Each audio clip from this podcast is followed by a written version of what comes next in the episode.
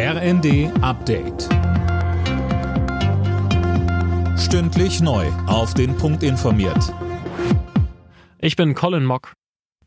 Zwei Wochen nach seinem Tod ist Kreml-Kritiker Nawalny beerdigt worden. Trotz Warnungen des Kremls versammelten sich tausende Menschen vor einer Kirche in Moskau, um von dem Oppositionellen Abschied zu nehmen.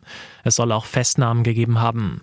Zu Nawalnys Frau Julia und der Opposition in Russland generell sagte uns Russland-Experte Gerhard Mangot. Wenn Julia Nawalny jetzt im Ausland bleibt, glaube ich, wird sie keine große Schlagkraft entwickeln können in Russland und zudem Putin hat in den letzten vier Jahren alle institutionellen und personellen Grundlagen der liberalen Opposition zerschlagen. Es ist ja nicht nur Alexei Nawalny in Haft gewesen. Viele andere sind ins Exil geflüchtet aus Angst um ihr Leben. Also da ist eine ziemliche Wüste hergestellt worden.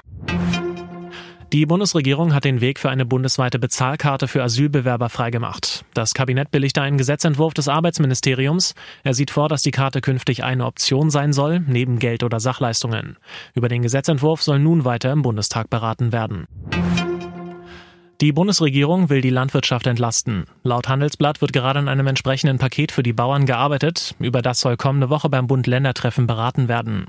Dirk Justus berichtet. Im Gespräch ist unter anderem eine mehrjährige Glättung der Einkommensteuer für Bauern, bei der Landwirte ein schlechtes Jahr steuerlich ausgleichen können.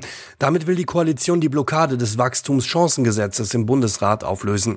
Die Union will eigentlich nur zustimmen, wenn die Ampel auf die geplanten Subventionskürzungen beim Agrardiesel verzichtet.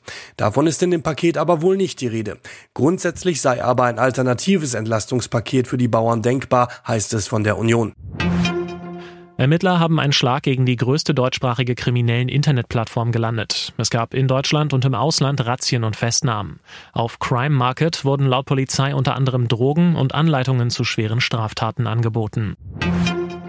Nächster Rückschlag für den FC Bayern München in der Bundesliga. Der Rekordmeister kassierte in Freiburg ein spätes Tor. Endstand 2 zu 2.